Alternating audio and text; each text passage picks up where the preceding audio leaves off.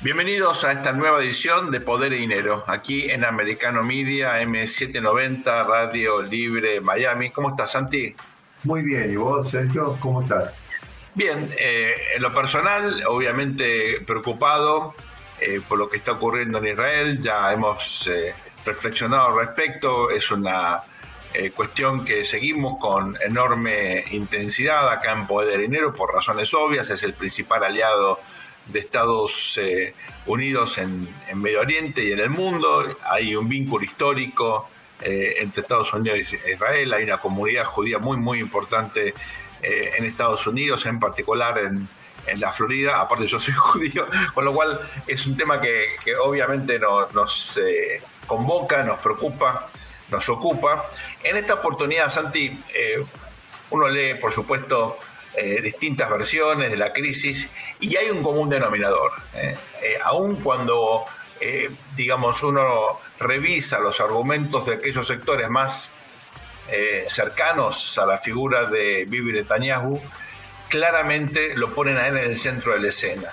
Y más allá de la cuestión puntual de Israel, a mí me parece que vale la pena que reflexionemos sobre la cuestión del liderazgo, que es un tema que, bueno, acá siempre lo tomamos, tenemos obviamente nuestro corazoncito, siempre hablamos, por ejemplo, de Ronald Reagan, ¿no? Por razones obvias, porque dice, bueno, es uno de los grandes líderes que tuvo eh, Occidente en el, siglo pasado. por, lo menos, por lo menos estás confesando que tenés un corazoncito, que ya es un paso para reconocer que tenés poco corazón, digamos. ¿no? claro, claro. Este, un, fenómeno político, obviamente, en los Estados Unidos, eh, que generó algo pocas veces visto, ¿no? el famoso fenómeno de los, de los Reagan Democrats, ¿no? El votante demócrata que votaba a Reagan, eh, porque claramente había valores, había políticas que eh, cruzaban los partidos y generaban apoyo en el conjunto de la, de la sociedad. Eh, la reconstrucción tal vez de los Estados Unidos luego del impacto que tuvo la derrota en Vietnam, el fin de la Guerra Fría, en fin, son los, esos liderazgos que hacen la diferencia. Y uno podría decir, tal vez exagerando, que hasta ahora, hasta ahora, Bibi Netanyahu fue una especie de Ronald Reagan de Israel, ¿no? Un factor de modernización, eh, con controversias como las que también tuvo eh, Reagan, ¿no? Pero con una capacidad enorme de, eh, transformar su país, de ponerlo como, como uno de los países más innovadores en materia tecnológica del mundo, consolidar la capacidad de defensa el liderazgo hasta ahora había sido parte de la solución y bueno, se vuelve parte del problema. Es algo que vimos infinidad de veces en América Latina, líderes que tienen un eh, papel enorme en sus países, pero por su apego al poder, por no dar un paso al costado, por no saber retirarse a tiempo, terminan siendo parte del problema. Vos sabés, Santi, un profesor eh, mío ahí en North Carolina, una vez hablando eh, justamente de la cuestión del liderazgo en América Latina, nos mira a los ojos, éramos ocho en un seminario y nos dice, el problema en América Latina es que los líderes en general nunca se retiran, se mueren, se mueren en el poder, ¿no? O, queriendo ser parte de eh, las ecuaciones de poder. Eh, yo sé que vos seguís y te interesa el tema del liderazgo. ¿cómo, ves además, además, a mí lo que me interesa es eh, digamos, yo, ustedes saben, digamos que ya lo he dicho varias veces, que yo no, no comparto, digamos, una posición tan crítica con eh, Netanyahu.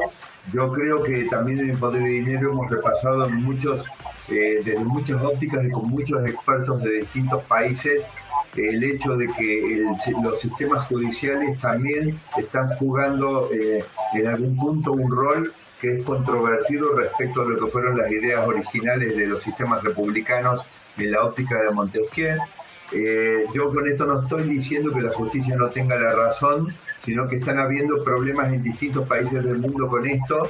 Y, fíjense qué casualidad que el país que en, general ha ocupado el liderazgo a nivel mundial, aunque ahora no está pasando su mejor momento, que es los Estados Unidos, digamos, el Poder Judicial sin ninguna duda tiene independencia, pero el Poder Judicial de los Estados Unidos jamás se manejó creyendo que pertenecía a un estado del planeta Júpiter o del planeta Marte. Recordemos cuando fue el caso de Guantánamo, ellos encontraron una interpretación para darle un paraguas legal, digamos, a, lo, la, no cumplimiento de leyes norteamericanas en materia de protección, eh, digamos, del detenido, eh, cosa que eh, siendo un territorio bajo control norteamericano, aunque no eh, pertenece a Estados Unidos. Ahora, quiere decir, cuando estos sistemas jurídicos empiezan a funcionar por su propia cuenta, vamos a empezar a ver, porque en general la justicia ha funcionado como un reaseguro desde hace 400 años para evitar los abusos de poder, pero yo no sé si en Israel no está ocurriendo eh, un caso eh, así. Por supuesto, tengo que respetar a nuestros entrevistados, que son realmente muy lúcidos y admirables, pero eh, yo no estoy seguro que en Israel no esté ocurriendo algo así. Y también digo a los líderes, los tiene que jubilar también su electorado, Hay reglas de juego. Si las reglas de juego en Israel se han violado, es decir, en Estados Unidos Ronald Reagan eh, no hubiera podido presentarse a un tercer mandato, ni aún estando vivo en su momento, ¿no es cierto? Y teniendo el, número. Muy bien. Ahora, eh, Netanyahu no cedió el poder violando ninguna normativa, ni como país latinoamericano forzando la justicia a que le interpreten algo caprichoso para habilitarse. Entonces, ¿por qué quieren jubilar a un líder que su electorado no lo, no lo quiere jubilar? Este es mi punto. No, no, a ver, eh, por supuesto nadie aquí está jubilando a nada, eh, no, no, no, estoy forzando ni, ni sugiriendo que, que Vivi tiene que jubilarse. Lo que digo que muchas veces la vocación de poder hace que, por ejemplo en este caso, ¿no? se conforma una coalición muy singular con un peso relativo enorme de los partidos ortodoxos eh, religiosos más, más de derecha, con algunas interpretaciones que son contradictorias con el concepto de democracia liberal ¿eh? o del imperio de la ley. Por ejemplo, avalar la violencia o la, venganza de colonos que luego de, ciertamente, un hecho atroz como el asesinato de dos adolescentes salieron a hacer un programa. O sea que imagínate Santiago para lo que, lo que es para la tradición no digo judía, ¿no? Para, lo que es para la tradición de Occidente, un programa hecho por judíos es algo insólito, inédito, no, no, no, no. Es lo que sufría mi abuela en Polonia antes de venir. El miedo que venían los cosacos y arrasaban, violaban, quemaban. Eh, es inconcebible para mí eh, que de chiquito me contaban esas historias, ver ahora imágenes de los propios colonos judíos haciendo eso contra poblaciones eh, palestinas, ¿no? Eh, bueno, eso te pone de manifiesto que pero, algo que también hemos comentado. Yo te hago esta pregunta. Eh, todas las sociedades a nivel mundial están, todas es una exageración, casi todas o muchas de las relevantes que nosotros miramos con atención, están pasando momentos muy complicados desde ese punto de vista. Los Estados Unidos, a ver, vuelvo a repetir, digamos, yo me crié, que me crié existiendo demócratas y republicanos, donde los demócratas si podían te sacudían con más impuestos y, gastaban demasiado, pero básicamente, digamos, iban para el mismo lado y nadie dudaba de que Estados Unidos no daba banquinazos. Esto no es lo que pasa hoy. Los demócratas no sé qué es lo que son, qué es lo que quieren hacer, no tengo, no tengo claro cuál es su proyecto de país y me da la impresión que los republicanos son más parecidos a lo que siempre pensé que Estados Unidos tenía que ser. Hmm. Ahora, eh, esto, eh, eh, si está fragmentada esa sociedad, esto está pasando en todos lados, está pasando en Alemania, en Italia, mirá en Reino Unido lo que está pasando.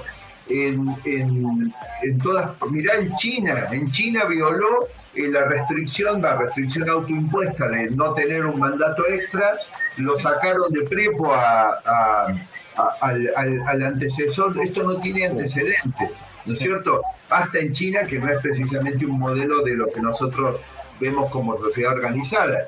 Entonces, ¿por qué nosotros pensaríamos que Israel se mantendría al margen cuando en las inmigraciones, las migraciones han alterado la fisonomía de Francia? Acaba de pasar el Mundial de Fútbol y resulta que ponen la final que jugó Francia, no sé, hace tres mundiales atrás, y la, final que juega ahora resulta que antes eran todos blancos, ahora son todos de color. ¿Qué está pasando? Y, obviamente esto tiene impacto en la, en la, política interna francesa. ¿Por qué en Israel no tenía que ser? Es decir, por supuesto. A ver, el, avance de las tendencias, digamos, iliberales en la democracia de Occidente muy, muy marcada. Casi no hay país que eh, esté exento de esto. Es un debate, obviamente, eh, que está muy, muy vigente. Bueno, eh, evidentemente Israel también está ahora comprendido por esta ola no liberal. y tenés razón, no hay por qué pensar que uno puede mantener excluidos esas tendencias a procesos democráticos muy siempre, ¿no? Muy, muy dinámicos, como siempre fue Israel. Vamos a hablar de todo esto, Santi, si te parece bien, en el próximo bloque con nuestro amigo Miguel Steborman, como ustedes saben, un especialista en política eh, israelí. Eh, él sigue con enorme eh, precisión todos los acontecimientos, tiene una visión de conjunto. No se vayan, luego está muy breve pausa, volvemos con, la entrevista a Miguel. ¿Con quién mejor que con él, Sergio? Exactamente, la, la mejor referencia. Ya volvemos, eh, luego está muy breve pausa, no se vayan. Bienvenidos a este segundo bloque de Poder y Dinero aquí en Americano Media, M790 Radio Libre Miami. Les comentamos en el bloque anterior con Santiago que, bueno, evidentemente hay múltiples lecturas posibles para comprender lo que está pasando en Israel. Eh, es un país que nosotros por razones obvias seguimos muchísimo y que eh, nos eh, genera en este caso en particular desazón, preocupación, decepción, hay diferentes adjetivos. Nunca vemos una crisis de estas características en un contexto regional obviamente súper complejo y con incertidumbre respecto de cómo sigue esta crisis. Por eso, Miguel, tenerte aquí hoy con nosotros es obviamente más importante que nunca. ¿Cómo estás? Muy bien, gracias. Un placer enorme saludarlo, Santiago, Sergio. Mucho gusto, Miguel. Siempre un placer. Venimos siguiendo la crisis, Miguel. Conocemos las características, pero bueno, charlábamos recién con Santiago en el bloque anterior. Hay dos componentes que eh, entiendo que vos escribiste algo al respecto, son cruciales aquí. Uno, la personalidad, la figura, el liderazgo de eh, Bibi Netanyahu. Hasta ahora una figura controversial, pero nadie le quitaba el mérito de haber sido uno de los grandes protagonistas de la vida política eh, de, Israel en las, últimas décadas, y ese legado parecería ahora comenzar a comprometerse, ¿no? Primer punto. Segundo punto, un sistema político que perdió eh, la moderación, perdió el centro eh, y que claramente con la, bueno, el debilitamiento de los partidos tradicionales se ha quedado ahora muy volcado a grupos muy extremos de una derecha religiosa eh, que hasta ahora en Israel no había tenido tanta influencia política, ahora la tiene. Eh, esto me parece corresponde también o se relaciona con un cambio demográfico significativo. Me parece que esas son las cuestiones de largo plazo que preocupan, porque, bueno, las personas pasan, los problemas quedan. me gustaría tener tu, tus reflexiones al respecto, por favor. A ver, creo que existe una síntesis eh, muy adecuada, Sergio. Es la tormenta perfecta. En realidad podríamos definir esto como atrapado sin salida. Wow. Bibi Netanyahu es quien está atrapado sin salida en un gobierno en el cual él hoy es rehén de esa conformación de coalición que armó. Y hay que entender que yo hoy lo decía eh, en una editorial, toda la enorme crisis hoy, la más peligrosa incluso del Estado de Israel, tiene que ver con un solo nombre y se llama Bibi. Lo digo eh, siendo alguien que como muchos hemos admirado enormemente la figura de Netanyahu, que tiene todos los méritos de haber sido un hombre que le dio a Israel en su liderazgo eh, avances fundamentales en todas las áreas.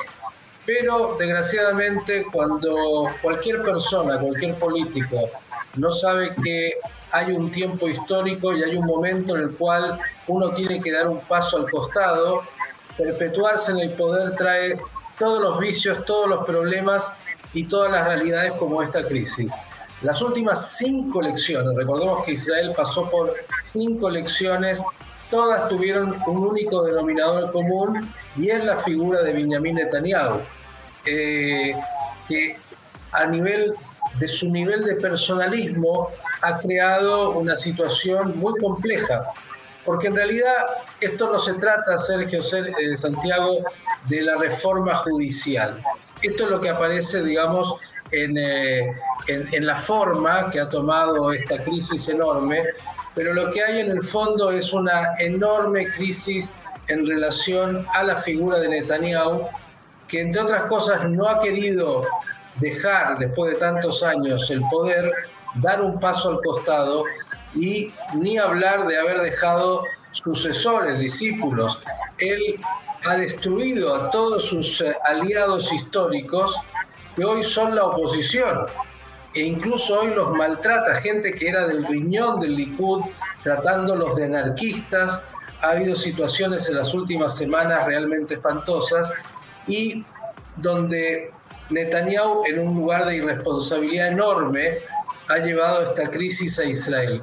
Eh, por temas personales, por apetencias personales, por eh, algunos dicen sus causas judiciales, la verdad es que no, no es por eso, porque como muchos dicen, incluso Netanyahu podría haber negociado muy bien y todos hubiesen estado contentos de darle una salida decorosa a esas causas menores tal vez y que esto no se produjera. Hoy hay una crisis en Israel instalada que nadie sabe cómo resolver y que el único que puede resolver, en realidad el único, es Benjamin Netanyahu y no parece estar comprendiendo ni ahora ni antes que era el momento de decir paso a otra liga. David Ben Gurion, que fuera el primer primer ministro del Estado de Israel, que declarara independencia, el gran líder ¿sí? de los comienzos de Israel por décadas, lo denominaron el viejo. El viejo supo cuándo era el momento de renunciar y se fue apartado al Negev, al desierto, a vivir en una pequeña casa eh, en el desierto para que justamente estuviera lo más lejos posible de lo que era la guerra política, nunca dejó de ser un político, pero con todo eso supo que había un momento en el cual uno tiene que dar un paso al costado. También Golda Meir fue una enorme figura en una crisis como la que tuvo después de la guerra de Yom Kippur, dio un paso al costado. Cuando un político cree que él es el único, que es indispensable, que no hay alternativa, es un problema enorme, más en un país como Israel donde hay tantos factores complejos que hacen a la sociedad israelí. Hoy está atrapado sin salida en una coalición donde sus socios son extremistas de derecha que han eh, producido desastres. Hemos visto eh, lo que pasó hace un par de días en el poblado árabe palestino de Guajara, donde después de un atentado terrorista muy doloroso, donde se mató a dos hermanos, bueno, 300 colonos sintieron que tenían que tomar eh, la, eh, de alguna manera la justicia en sus manos, salieron a quemar 100 casas, 45 automóviles, eh, realmente... Un, un pogrom.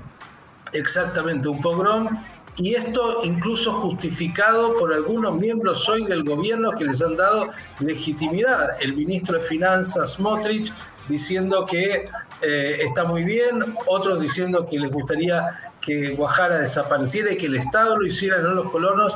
La verdad, se ve una situación muy compleja, ocho semanas de manifestaciones en la calle e incluso algunos de los hoy miembros de este gobierno haciendo una equiparación entre los terroristas judíos estos que salieron en este pogrom con lo que es estas manifestaciones en las calles, gente que se ve absolutamente desconcertada, disolucionada, entristecida y la verdad que se está dando una situación interna muy, muy dura y donde hay, yo diría, Sergio Santiago, también algo que es una fenomenología un poco más global.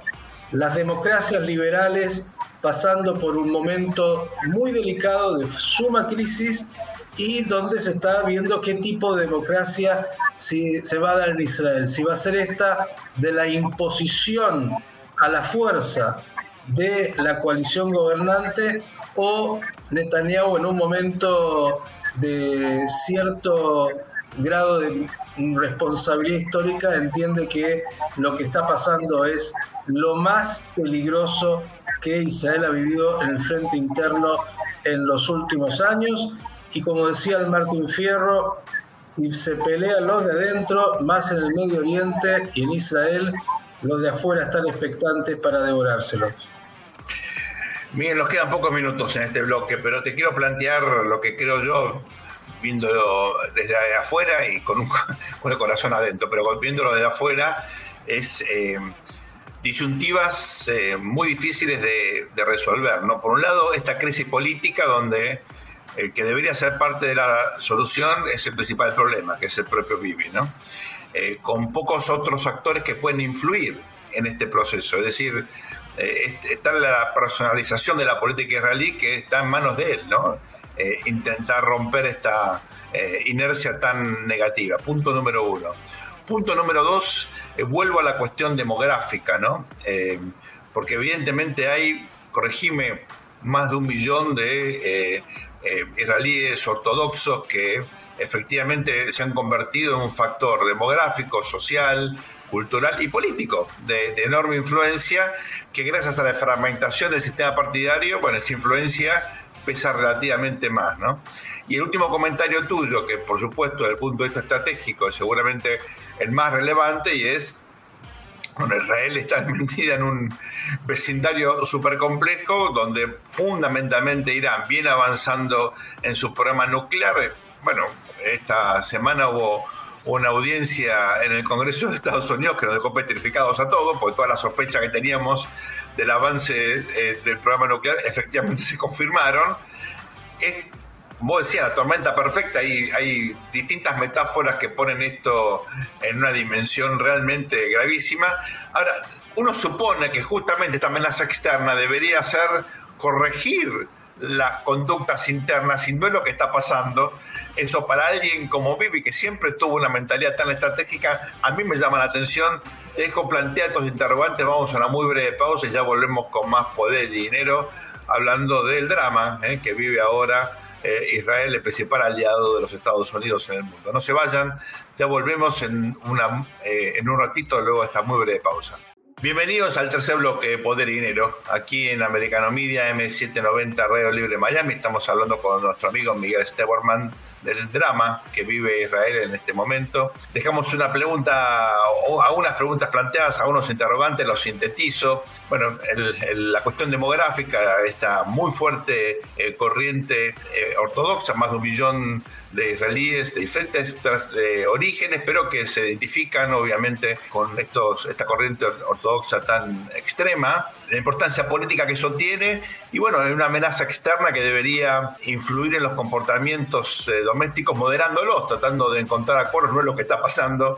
La teoría política sirve sobre todo para explicar por qué no pasa lo que uno supone que debería pasar. Miguel, lo dejo en tus manos. Bien, a ver, sinteticemos. Eh, es verdad, hay un crecimiento de la demografía judía ortodoxa en Israel que viene siendo muy notable, pero sigue siendo una minoría. En realidad, cuando se piensa esta crisis, digo, la figura de Netanyahu es la clave.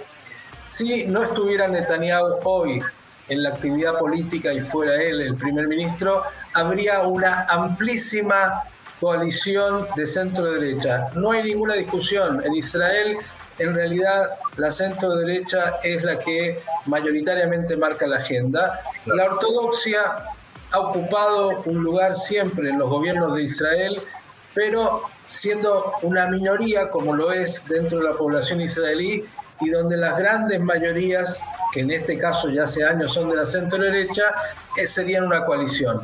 Tanto Benny Gantz, que fuera el general en jefe del ejército de Israel, ni más ni menos, hombre que fuera del corazón de Netanyahu, todos los más cercanos a Netanyahu hoy son tratados como anarquistas, como traidores. Es un absurdo completo y todo esto basado en una situación de personalismo absoluto de Netanyahu.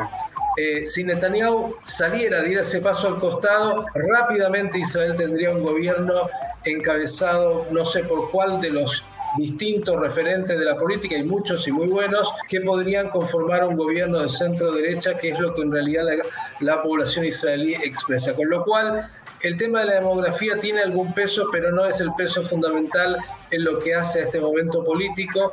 Es verdad, la ortodoxia va ganando cada vez más presencia. Esto es parte de una realidad nueva en un país que nació, como saben todos, del socialismo y de las visiones que variaron. Hoy el Partido Laborista en Israel casi está en extinción, no existe, pero tiene obviamente esta presencia. Ahora, esto no es algo nuevo en la sociedad israelí. A lo que planteas respecto de Irán, Mira, acabo, Sergio Santiago, de hacer una nota con alguien que ustedes conocen, con el doctor Eli Carmón, que desde el año 65 se dedica a todo lo que hace a temas de terrorismo y temas de defensa, que se ha jugado la vida como todos los israelíes para darle a Israel lo que tiene que tener para poder defenderse.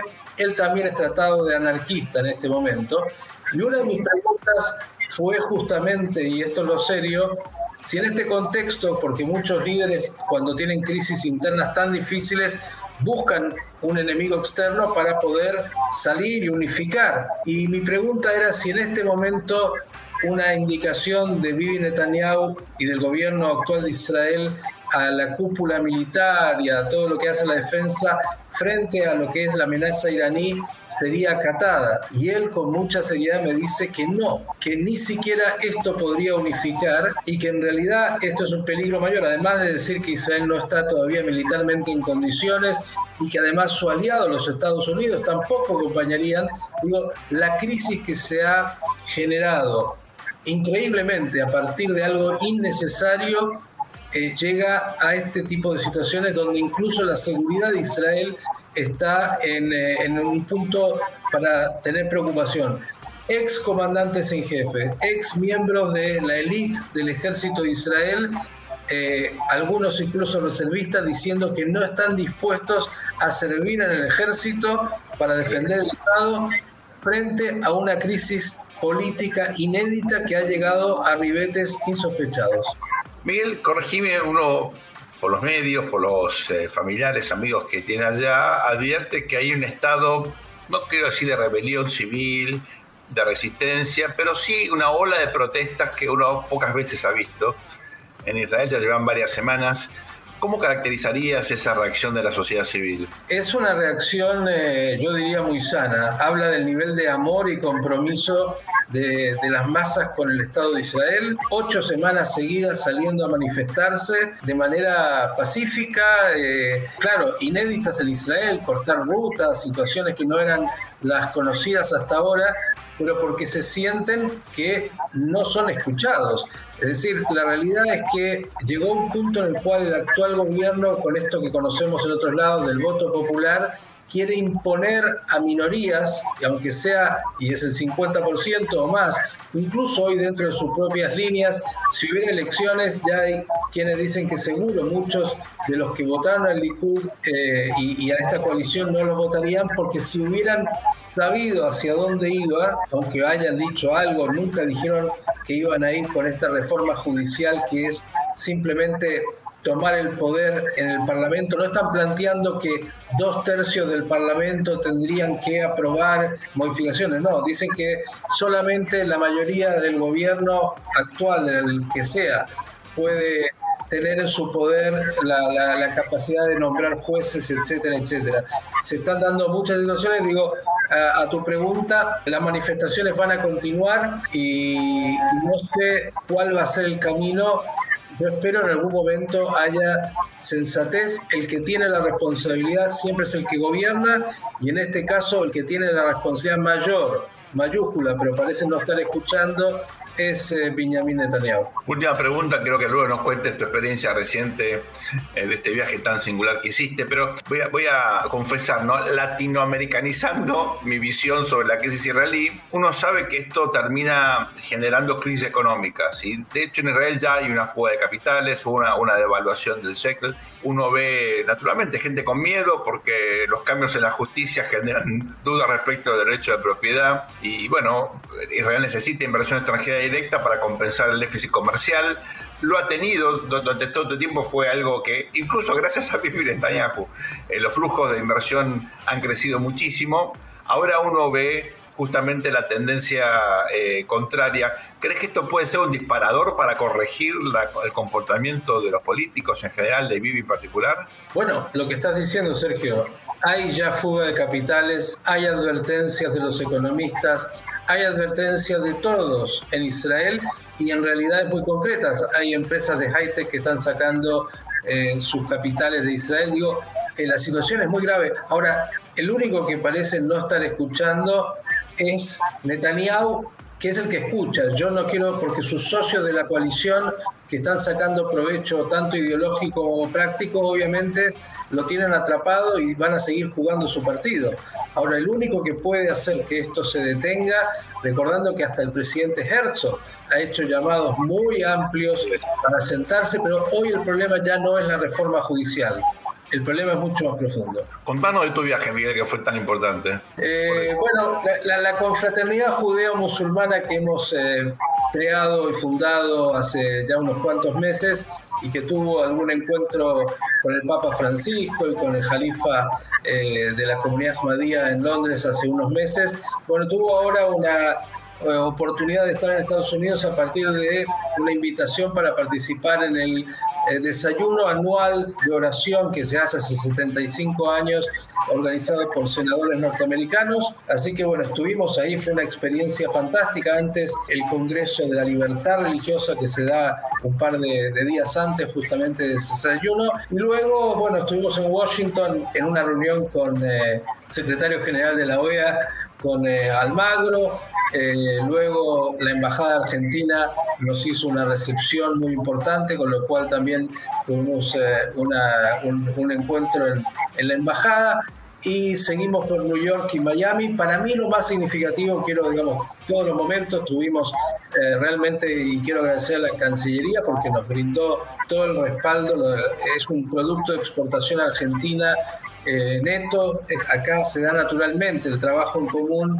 y, eso es admirado en, otros países donde, aunque hay incluso en los Estados Unidos buenos vínculos, a veces la, la, convivencia es más formal que eh, lo cotidiano.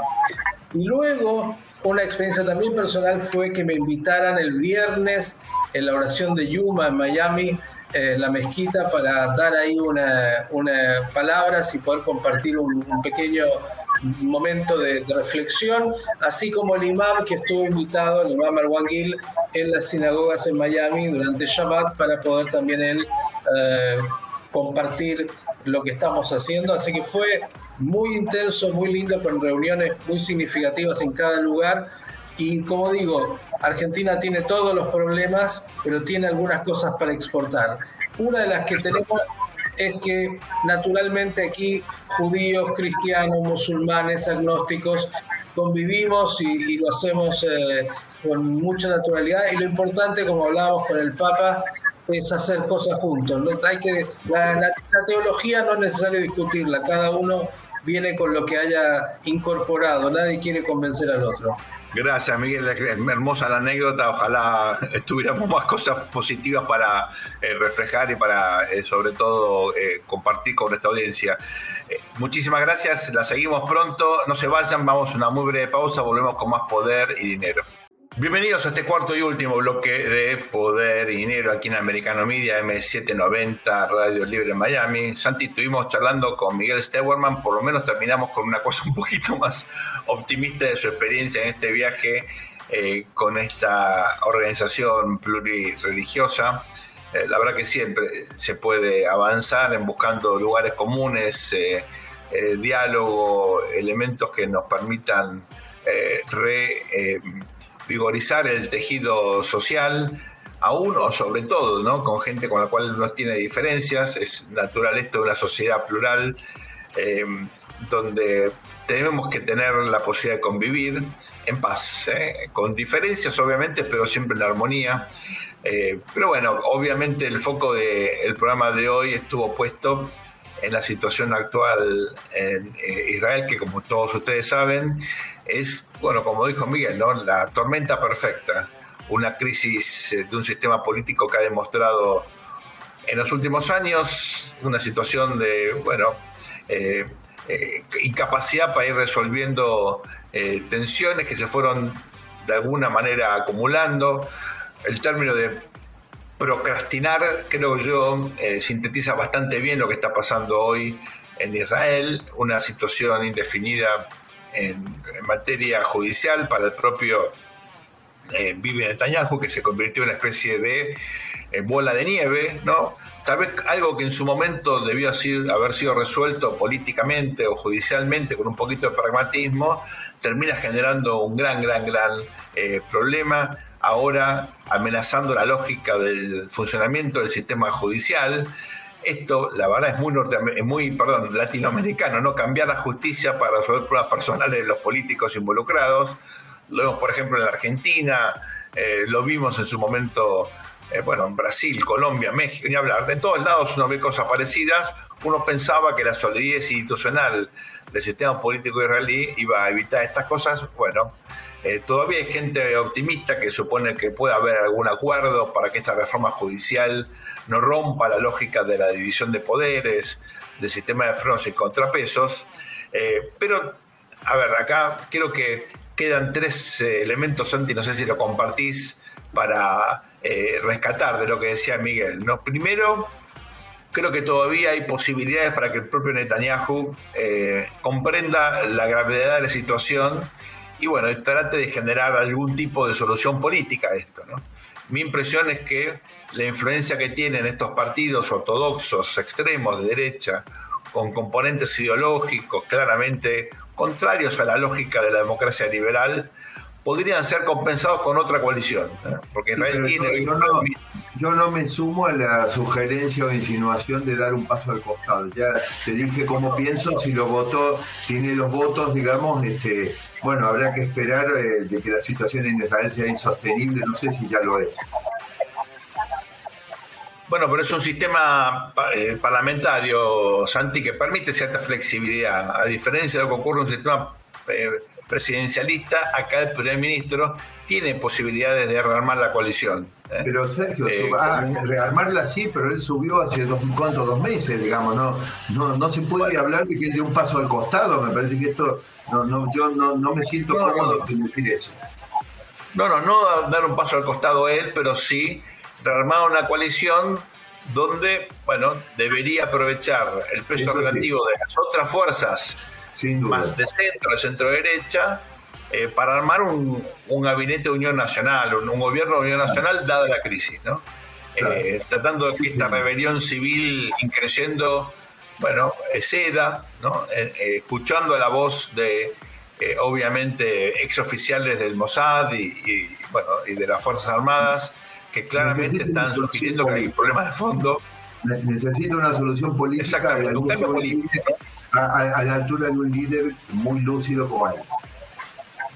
Exactamente. Al mismo tiempo entender que la economía está en juego. O sea, uno puede sostener crisis política en la medida que no invadan la economía. Pero bueno, vos sos economista, sabés perfectamente que aún una economía más sólida o una crisis política de estas características puede sufrir consecuencias. ¿no? Yo, sin embargo, creo, Sergio, que la situación de Israel es una situación mucho más eh, eh, mucho más desafiante que el tema económico, porque Israel tiene una situación de amenaza permanente a su existencia. Entonces, eh, eh, los regímenes que lo enfrentan, que enfrentan a Israel, no se ven sometidos a esto. Mirá lo que pasó en Irán con el tema de, de, los disturbios civiles que hubo y cómo lo, digo, abarcaron personas de una manera despiadada y de alguna manera o de otra, no sé, liquidarán el que tienen que liquidar de una manera, como digo, despiadada, repito la palabra, pero en definitiva terminan, podemos decir, ordenando un poco la, granja. En el caso de Israel, que no puede utilizar esos métodos hacia adentro, tiene una desventaja y esto es una desventaja que pone en riesgo temas de seguridad que son mucho más graves que el tema económico y que además lo van a impactar, porque en la medida en que tenga y genere inseguridad para los negocios en Israel, por supuesto que va a haber coletazos en el tema económico. Eso me parece muy grave porque, bueno, uno, la verdad que siempre eh, admiró el proceso de modernización tecnológica, económica, educativa de Israel en las últimas décadas y esto puede estar en juego ahora. Ojo que eh, cuesta mucho construir y es muy fácil destruir. ¿eh? Y, y, lo que puede estar en juego ahora es nada más y nada menos que esto. Pero también lo que más me llamó la atención, lo que más me, bueno, me asusta, es eh, justamente la metáfora que hacía Miguel con respecto al, a este texto fundante de la identidad eh, argentina, el famoso Martín Fierro, ¿no? que en un momento tiene esta frase conmocionante, los hermanos sean unidos porque esa es la ley primera, si entre ellos se pelean lo devoran desde afuera, y creo que más que nunca Israel, que siempre ha tenido una amenaza eh, externa, regional, candente, bueno, con esta división interna tan, tan pero tan profunda, eh, con esta crisis, yo diría, eh, globalice general, ¿no? en, múltiples dimensiones, con esta tormenta perfecta, es aún más débil. Con un Irán eh, cada vez más fuerte, avanzando en su escalada nuclear y con los otros enemigos históricos, ¿no? Muchos proxies de Irán, como Siria o Hezbollah, incluso Hamas. Bueno, hoy la cuestión está ahora claramente eh, eh, pasando por una tensión enorme. ¿Te acuerdas que entrevistamos a Eli Carmon, que también marcó que aún los aliados del acuerdo de Abraham están hoy tomando distancia de, de Bibi? Eh, con lo cual esto ya tiene una componente estratégica regional de seguridad distinta, ¿no? Me parece que hay que tener mucha noción de esto. Los politólogos somos en general, ¿no?